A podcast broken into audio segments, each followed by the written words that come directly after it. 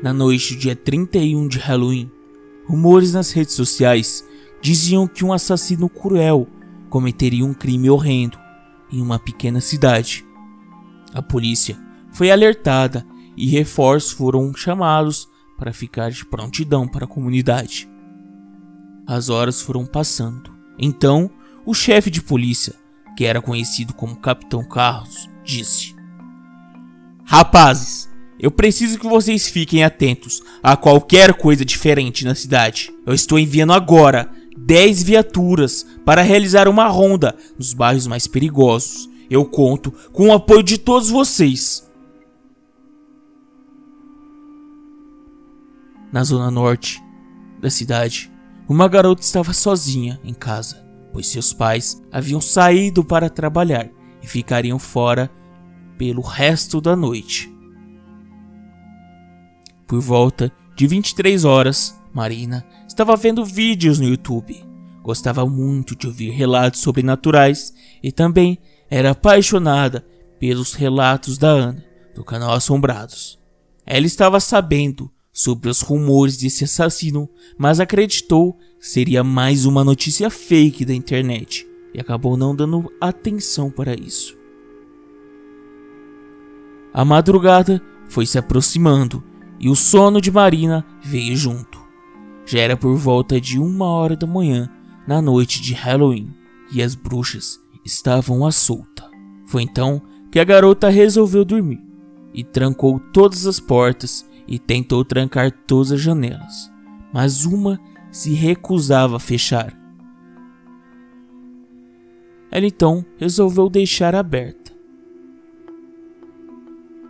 E ao se aproximar do seu quarto, ela ouviu como se fosse um suspiro de uma pessoa.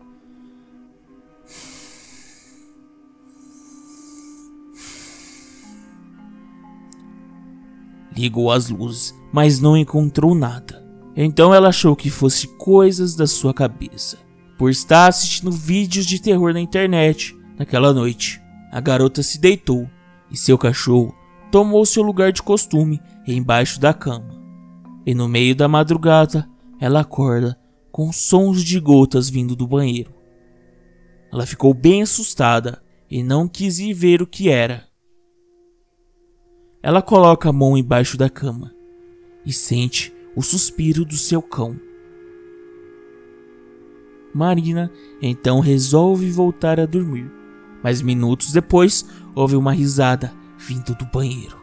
Então ela se levanta com muito medo e vai devagar até o cômodo onde havia escutado o barulho.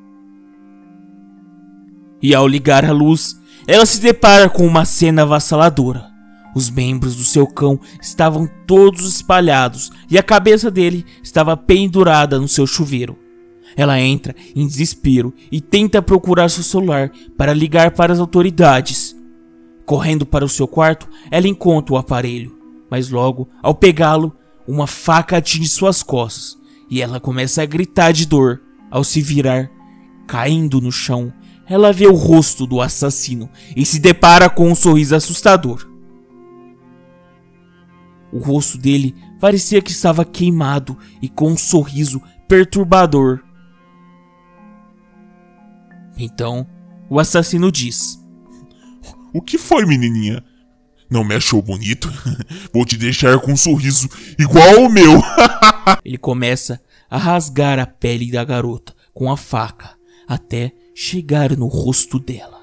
Ele passa a faca pela sua boca, fazendo um sorriso doentio igual ao seu, enquanto pronuncia o nome dele.